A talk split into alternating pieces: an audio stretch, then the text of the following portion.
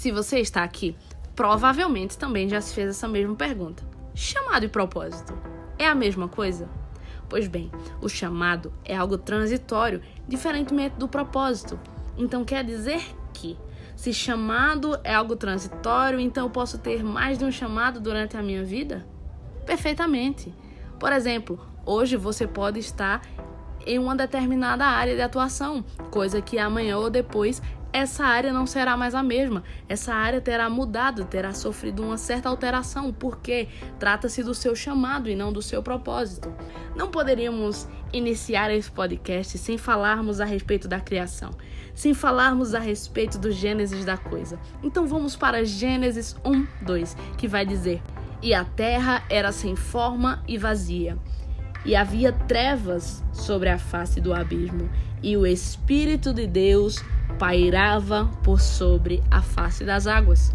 Tá, Ana, entendi. Eu conheço esse versículo, mas não entendi a parte da ligação desse versículo com o chamado e propósito. O que é que isso tem a ver? Vamos lá. Aqui nós vemos que o Espírito vem pra, para uma determinada obra. Aqui no Gênesis 1, nós vemos ele na obra da criação. O Espírito está se movendo, está sobre a criação. E ainda em Gênesis, se nós formos para o verso 6, nós vamos ver que de fato o Espírito não habitava, o Espírito vinha para uma determinada obra. E vamos ver o motivo disso acontecer. Gênesis 6, 3. Então disse o Senhor: Por causa da perversidade do homem, meu espírito não contenderá com ele para sempre. E aí nós vemos aqui nesse versículo que Deus fala que o seu espírito não vai permanecer no homem para sempre por conta da perversidade do homem. Ou seja, Deus deixa bem claro aqui que o seu espírito não vai habitar, que o seu espírito apenas virá para algo específico. Então, para ficar mais fácil, vamos para um versículo que nos mostre isso? Números 11, 16. Se você estiver aí com a sua Bíblia, pegue aí também conosco. Se você não estiver, mas estiver com um bloquinho de anotação, vai anotando tudo e depois você pode conferir.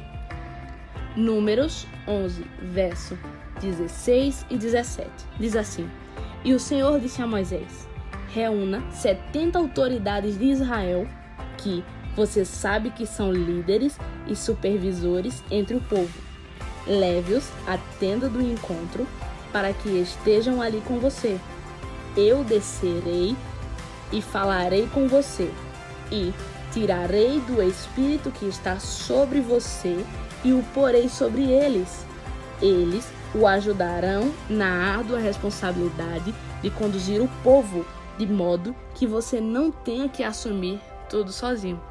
Aqui nós encontramos Deus falando com Moisés, mandando Moisés separar 70 homens para ajudá-lo nessa missão, nessa missão árdua de conduzir o povo, e nós vemos claramente que Deus está dizendo que vai pegar o seu espírito, ou seja, aqui tem uma obra específica para isso.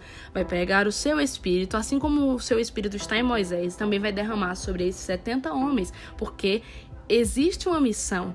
Aqui existe algo. Deus está chamando esses 70 homens, assim como chamou Moisés para conduzir o povo. Então, o Espírito virá, porque existe uma determinada obra para ser cumprida. Ou seja, mais uma vez, nós vemos essa ligação do chamado ser algo transitório. Para não ficar somente em números, vamos também para 1 Samuel, capítulo 16, verso 13, que diz o seguinte: Samuel apanhou o chifre cheio de óleo e o ungiu na presença dos seus irmãos. E, a partir daquele dia, o Espírito do Senhor apoderou-se de Davi.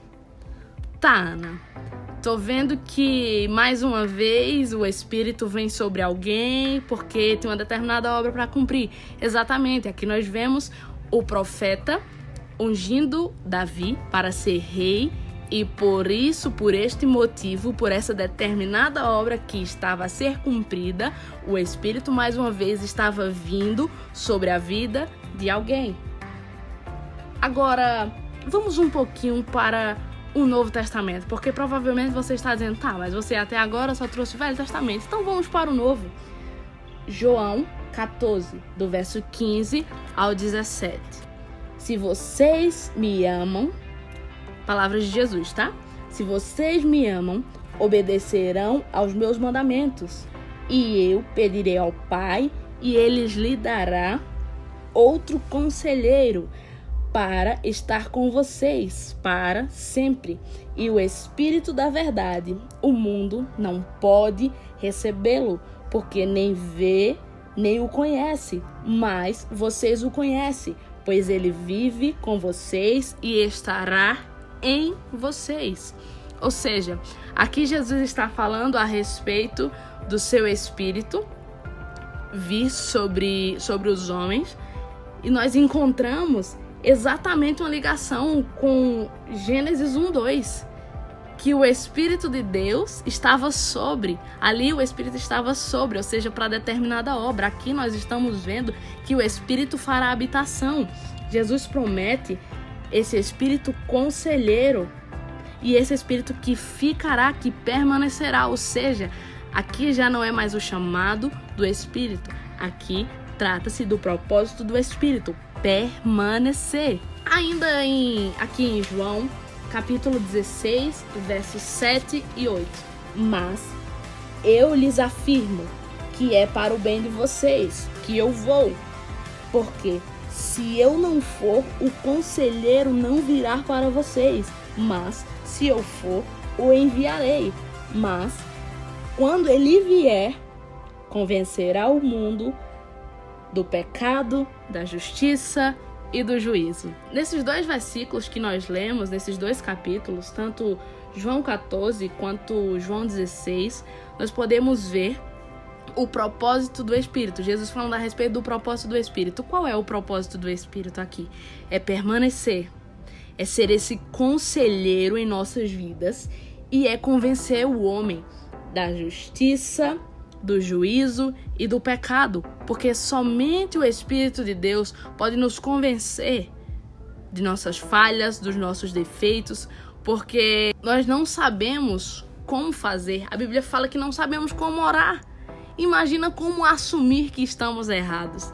Então, vamos para o nosso último versículo e não menos importante, Mateus 28, 20, que vai dizer o seguinte: ensinando-os a obedecer tudo o que lhes ordenei. E eu o estarei sempre com vocês até o fim dos tempos. Em outras versões vai dizer: "E eu estarei convosco todos os dias até a consumação dos séculos". Aqui nesses três versículos que nós lemos no Novo Testamento, nós estamos vendo Jesus falando a respeito do seu espírito acerca do propósito do seu Espírito, que é permanecer conosco todos os dias, até a consumação dos séculos. Ou seja, o propósito desse Espírito agora de fato é propósito e não mais chamado como era no Antigo Testamento, onde ele vinha para determinada obra. Agora ele vem para permanecer